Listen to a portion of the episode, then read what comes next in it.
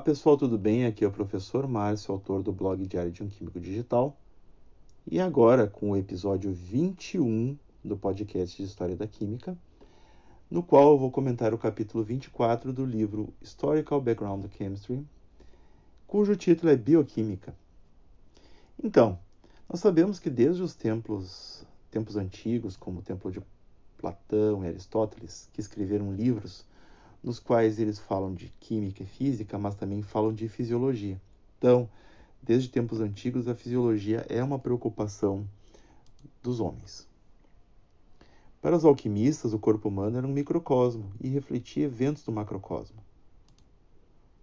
A iatroquímica de Paracelsus, ela descrevia um ser inteligente, um arqueus, que presidia as funções fisiológicas, como por exemplo a digestão. Os iatroquímicos posteriores a Paracelsus substituíram o arqueus por reações de neutralização para explicar as funções corporais. Mas a ideia de um elixir, de elixir como um fermento que alterava os metais fundamentais para a forma ouro, tinha uma contraparte na ideia de Van Helmont de que fermentos tomavam parte em reações vitais. Mesmo quando Andreas Vesalius descrevia anatomia e William Harvey os detalhes físico-mecânicos da circulação sanguínea, os mecanismos químico-fisiológicos permaneciam vagos e desorganizados. Os primeiros químicos, como médicos e farmacêuticos, que eram, acabavam por incluir estudos sobre fluidos corporais nos seus trabalhos. Os diferentes investigadores não pesquisavam de forma sistemática e não correlacionavam seus estudos com os de outros. Então, por causa disso, nada de fundamental foi descoberto. No final do século XVIII, a química foi sistematizada e colocada em bases modernas. E nesse período, diversas descobertas bioquímicas básicas foram feitas. Priestley, Ingenhous, CNBE investigaram a atividade fotossintética de plantas verdes. E estudos feitos por Lavoisier, Laplace e Seguin sobre a respiração animal também foram feitos, mas ainda assim não havia esforços sistematizados para compreender a química da vida. No século XIX, os químicos estavam tão ocupados modernizando a química que não se preocuparam em sistematizar a química dos processos biológicos. As descobertas bioquímicas desse período foram incidentais. O mais importante para a bioquímica foi a ideia de que a química orgânica, foi uma ideia que a química orgânica desenvolveu, de que os compostos orgânicos naturais respondiam às mesmas leis que os compostos inorgânicos. Wöhler sintetizou a ureia e mostrou que compostos orgânicos podiam ser obtidos a partir de compostos inorgânicos. A hipótese vitalista com ele cai por terra. Em direção à metade do século, Liebig começa a integrar seu trabalho com os dos, com os dos investigadores biológicos.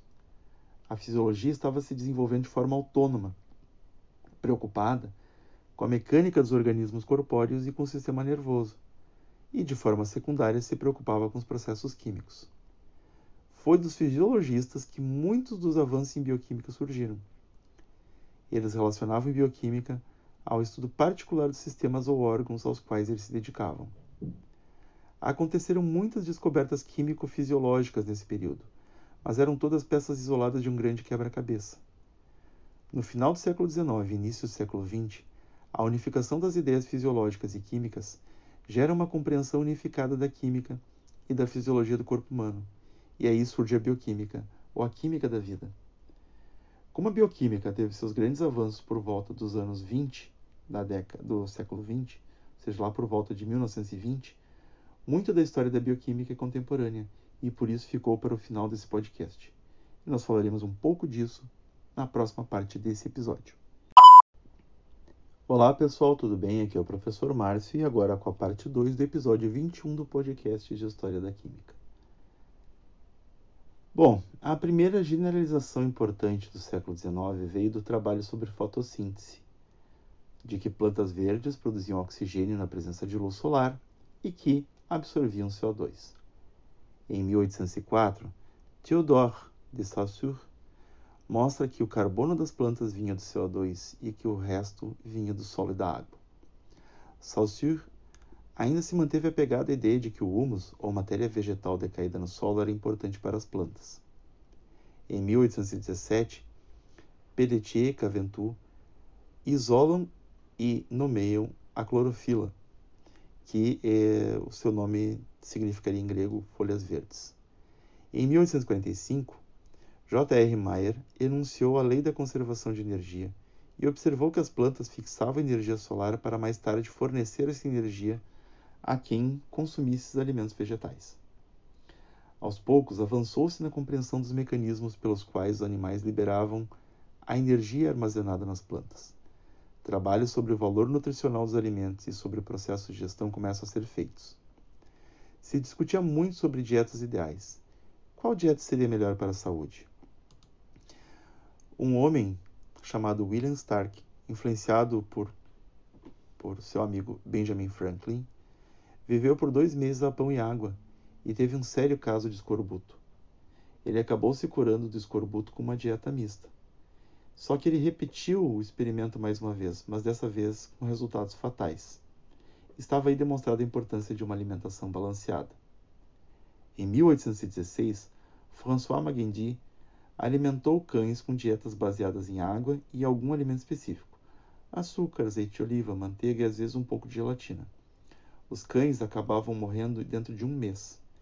Ele demonstrou que alimentos nitrogenados eram essenciais à vida, porque a gelatina contém proteínas que, portanto, contém nitrogênio. Nos cães alimentados com açúcar, uma severa infecção ocular ocorria, mostrando que a deficiência de vitamina A causava esse problema de visão e que a vitamina A estava associada à visão. Em 1827, uh, ele mostrou que existiam três classes de alimentos que deveriam ser incluídos na dieta. Aliás, uh, ele não, né? Quem fez isso foi William Prout, o mesmo que propôs a hipótese do hidrogênio como matéria-prima. Ele mostrou então que existiam três categorias, que ele chamou de sacarinos, que seriam hoje os carboidratos, oleaginosos e os albuminosos, que seriam hoje as proteínas. Ele tentou analisar os sacarinos sem sucesso. As técnicas não eram suficientemente boas nessa época. Ele acreditava que os sacarinos eram derivados do reino vegetal e deveriam ser representantes dos alimentos vegetais. Por causa do trabalho de Chevreul, as gorduras já eram muito bem compreendidas. Ela só avançou a compreensão sobre as gorduras com o trabalho de Emil Fischer, que avançou bastante na compreensão dos carboidratos, proteínas e demais substâncias. Os estudos de Magendie mostraram a importância dos alimentos nitrogenados na dieta e investigações adicionais foram feitas. Gerardus Johannes Mulder propõe o nome proteína, mas sua visão sobre elas estava incorreta, e ele entrou em uma série de controvérsias com Liebig. Em 1842, Liebig publica suas teorias sobre química e fisiologia vegetal e humana. Esse livro teve um grande sucesso, foi traduzido para várias línguas e reeditado várias vezes. Só que seu livro era vagamente vitalista. E mesmo assim, ele foi duramente atacado pelos vitalistas. Ele mostrou que a química podia ser aplicada a problemas fisiológicos e foi o maior marco no desenvolvimento da bioquímica. Liebig combateu, combateu a teoria do humus na nutrição vegetal. Considerava que apenas os minerais eram capturados pelas raízes. Influenciou muito na introdução de fertilizantes minerais para melhoramento das colheitas, só que ele superestimou a importância do nitrogênio e teve menos sucesso nesse trabalho de nutrição vegetal do que colegas que não superestimaram a importância do nitrogênio. Na metade do século XIX, princípios importantes da nutrição estavam estabelecidos. Os mecanismos digestivos também estavam sendo desenvolvidos e levaram à descoberta de conceitos que tinham aplicação mais ampla que apenas a digestão de alimentos. Falaremos um pouco mais disso na próxima parte desse podcast. Olá pessoal, aqui é o professor Márcio, agora com a parte 3 do episódio 21 do podcast de História da Química. Então, agora em 1824, Proust consegue. Prout, né? na verdade não é Proust, Prout demonstra que o suco gástrico era composto de ácido clorídrico, ou ácido muriático, como chamavam na época. Essa hipótese não foi bem aceita. E em 1852, Friedrich Bieder e Carl Schmitt mostraram que o suco gástrico contém realmente HCl. Olha quanto tempo se passou, né? em 1835, Theodor Schwann descobriu que a pepsina era o catalisador que efetivamente auxiliava. Olá pessoal, aqui é o professor Márcio, agora com a parte 3 do episódio 21 do podcast de História da Química. Em 1824, Prout mostrou que o ácido do suco gástrico, cuja existência era conhecida há longo tempo, era realmente o ácido muriático. Isso não foi aceito de imediato, desde que muitos fisiologistas acreditavam que era o ácido lático. Somente em 1852, Friedrich Bieder e Carl Schmitt mostraram que o suco gástrico contém mesmo HCl. Em 1835, Theodor Schwann descobriu que a pepsina era o catalisador que efetivamente auxiliava na quebra dos alimentos, juntamente com o ácido clorídrico. O papel das enzimas na digestão era ainda pouco apreciado, mas a descoberta de outras enzimas, como a pitialina da saliva, em 1845, por Louis Mialy, mostrou que o suco gástrico não era o único agente da digestão. A descoberta de que o suco gástrico não era o único responsável pela digestão veio do trabalho clássico de Claude Bernard sobre o suco pancreático. Em 1846, Gabriel Gustave Valentin mostrou que o suco pancreático, assim como a saliva, podiam decompor o amido, bem como digerir gorduras e proteínas. Em 1875, Willy Kuhn estudou em detalhes a ação do suco pancreático sobre as proteínas e também isola a tripsina, uma enzima que age nas proteínas presentes do quimo, no quimo. O quimo é o bolo alimentar branco formado pela massa de alimentos no estômago adicionado de HCl. Então, a tripsina age nesse bolo aí, no quimo, né? Também chamada de quimotripsina. Um, ok. Keane e Russell Henry Chittenden estudaram a composição de vários intermediários da digestão de proteínas. E eles, uh, Chittenden criou o primeiro laboratório de química fisiológica na Universidade de Yale, nos Estados Unidos. A natureza dos fermentos, como eram chamadas as enzimas, uh, durante os três primeiros quartos do século XX, e essa natureza ainda não era plenamente compreendida. A fermentação do açúcar para a produção de álcool era o centro de debates vigorosos entre vitalistas e não vitalistas. E vitalistas sustentavam que a fermentação era uma reação peculiar à vida em si, e não vitalistas acreditavam, sem grandes evidências experimentais, que os fermentos nesse processo estavam apenas incidentalmente relacionados à vida e eram substâncias químicas reais. Foi com Louis Pasteur que cuidadosamente mostrou que existiam fermentos vivos ou organizados, ou formados, que ocorriam dentro da célula, e desorganizados que ocorriam fora da célula. Os fermentos digestivos, para Pasteur, eram organizados, pois atuavam dentro da célula. E as leveduras eram desorganizados, pois atuavam fora da célula.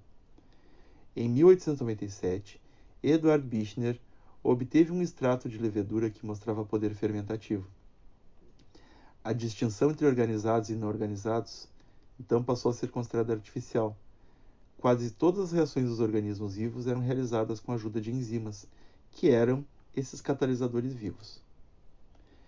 Jean-Baptiste Joseph Dieudonné Bousingot estudou a ingestão e a excreção relativa de vários elementos encontrados nos alimentos de animais domésticos. Liebig gostou e adotou essa metodologia. Bernard achava esses estudos simples demais, queria saber o que acontecia a vários alimentos nas células corpóreas. Bousingot mostrou que os animais podiam sintetizar açúcar no fígado sem precisar obter açúcar a partir de alimentos vegetais. Em 1857, ele isola o glicogênio no fígado, do fígado, que é a substância capaz de produzir açúcar quando o organismo está com baixas concentrações de glicose.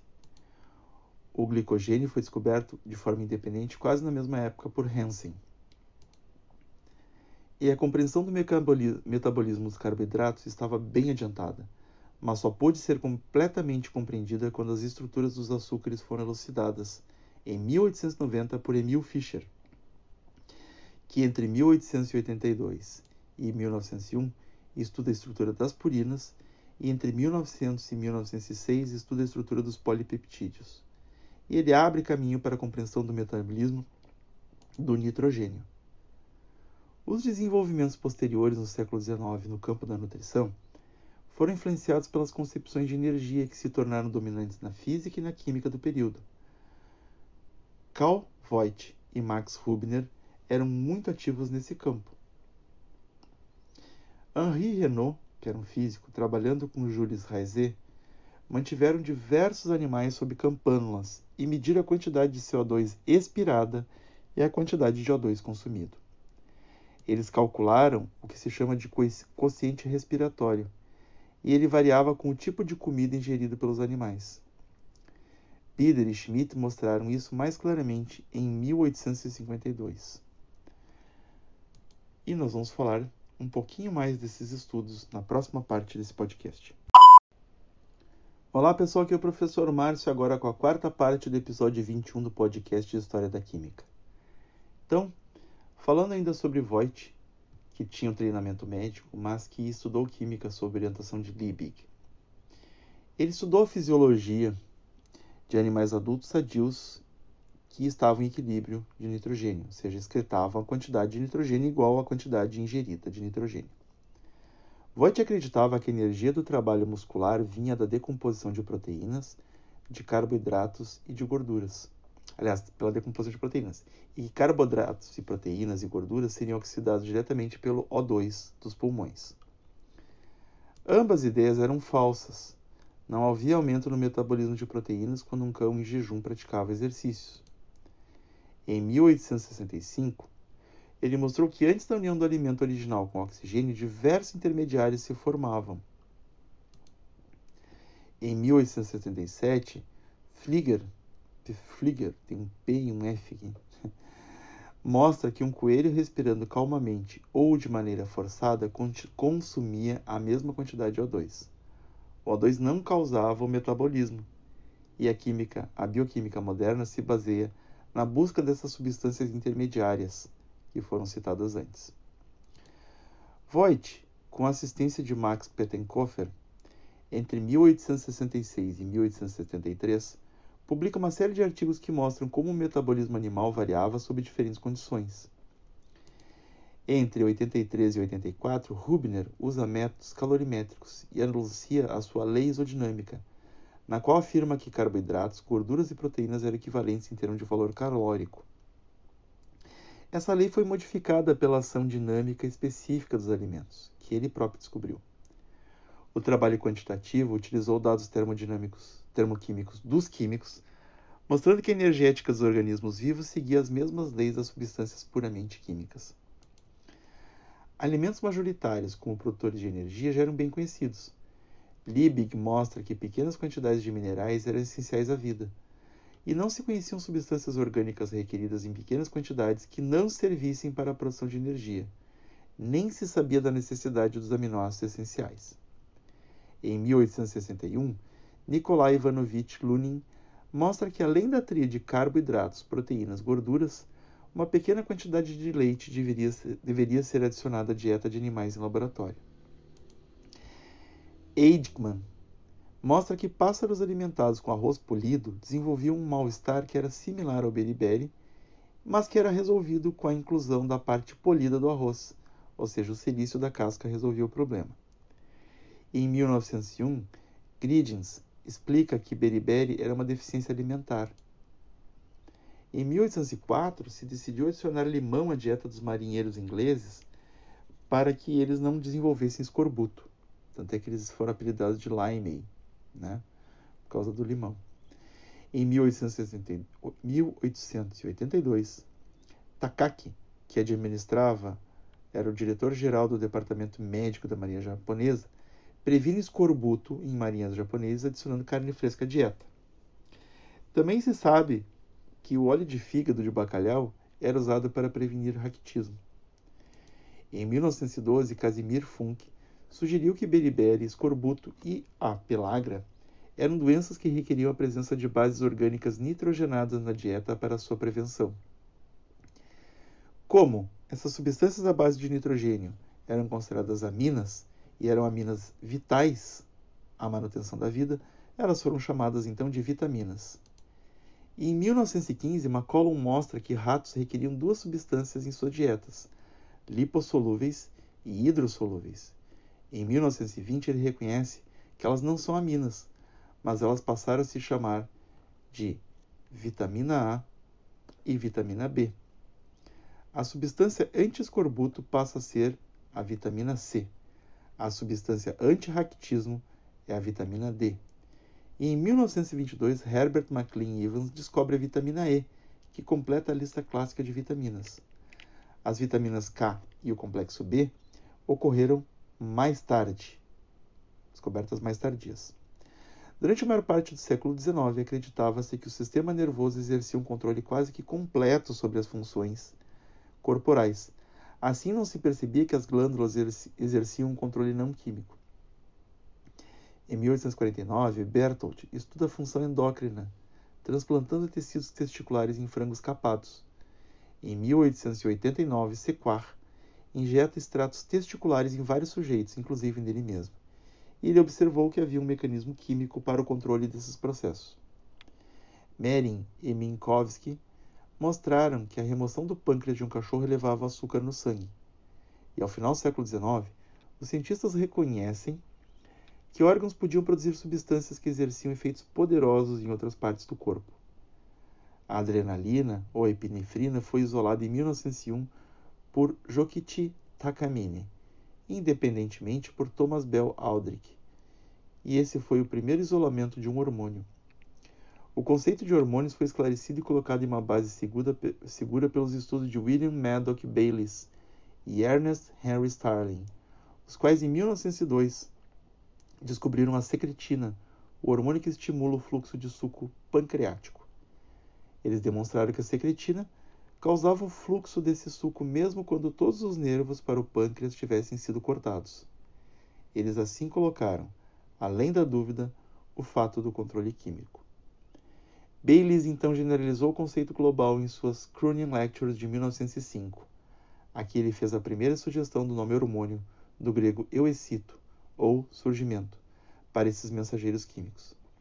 Ele mostrou mais tarde como as outras glândulas endócrinas, tais como a tireoide ou as gônadas, também secretavam hormônios. E dessa época em diante a ideia dos hormônios estava claramente estabelecida, e foi apenas uma questão de isolar as secreções das várias glândulas em um estado de pureza e determinar seus efeitos fisiológicos. Em 1914, Kendall isola o hormônio da tireoide, a tiroxina, em 1921, Best isola a insulina e começa a tratar pacientes de diabetes com a versão purificada da insulina de porco. Isso, então, finaliza nossa série de podcasts sobre história da química. Nós poderíamos falar muito mais ainda, mas isso encerra o livro, que é um livro já antigo, né, da década de 50 ou 60, século 20. Uh, mas o essencial da química até metade do século XX, está aqui nesses podcasts. Agradeço a todos por terem me acompanhado e até mais.